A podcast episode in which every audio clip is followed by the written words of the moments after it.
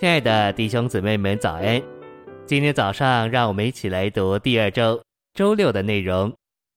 今天的经节是以弗所书四章十五到十六节。唯在爱里持守着真实，我们就得以在一切事上长到他，就是元首基督里面。本于他，全身借着每一丰富供应的节，并借着每一部分依其度量而有的功用。得以联络在一起，并结合在一起，便叫身体渐渐长大，以致在爱里把自己建造起来。晨星喂养，基督教所给的一切教训和造就，几乎都是为着个人。但全本圣经给我们看见，我们的属灵不该只是个人的，我们一切的属灵都必须是为着建造。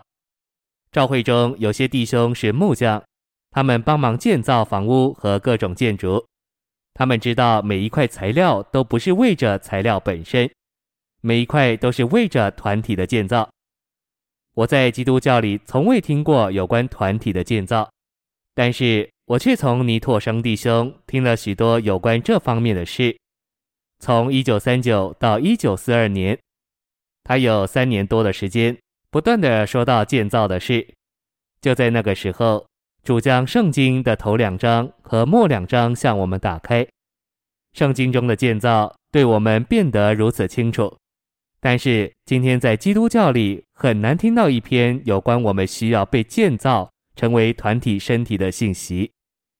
愿主赐给我们鸽子眼，使我们有属灵的领悟，看见属灵不仅是为个人，属灵乃是为着建造团体的城。信息选读。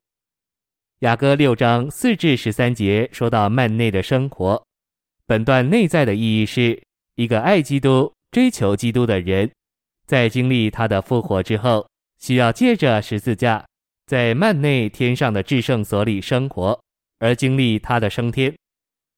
在四节，他的良人保爱他做他的佳偶，称赞他美丽如天上的圣所德撒，秀美如天上的耶路撒冷。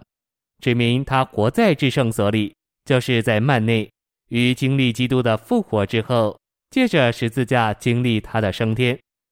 从前，佳偶被比作法老车上套的骏马，沙伦的玫瑰花，谷中和荆棘中的百合花，鸽子、烟柱、卧榻、华轿、园子全合景。但如今，他被比作神天上的居所和天上的耶路撒冷。这指明他在生命里成熟，为着神的建造，为着基督身体的建造，我们需要生命的成熟。以弗所四章十二至十六节说到基督身体的建造，告诉我们需要长大，达到成熟，使基督的身体能建造起来。身体的建造与我们组织、管理和安排事情的能力无关。基督的身体是生机的，不是组织。这生机体的建造在于生命里的长大和成熟，身体的建造乃是生机的。我们要生机的建造身体，就需要成熟。这是我们现在强调身体的建造远过于教会的建造的原因。提摩太前书说到教会是神的家，这卷书没有说到基督身体的建造。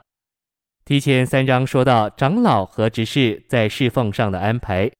但以弗所书没有说到长老和执事，乃是说到肢体的长大。首先，我们需要长大，然后我们才能成全别人。这成全是照着灵后十三章，基督在我们里面活着并长大，并且我们在父的爱、子的恩和那灵的交通里享受三一神。这是建造身体，不是建造教会做一种组织。这建造是独一的。为这建造，我们需要在生命里成熟。这是基督生机的身体，要终结完成新天新地里生机的新耶路撒冷。谢谢您的收听，愿主与你同在，我们下周再见。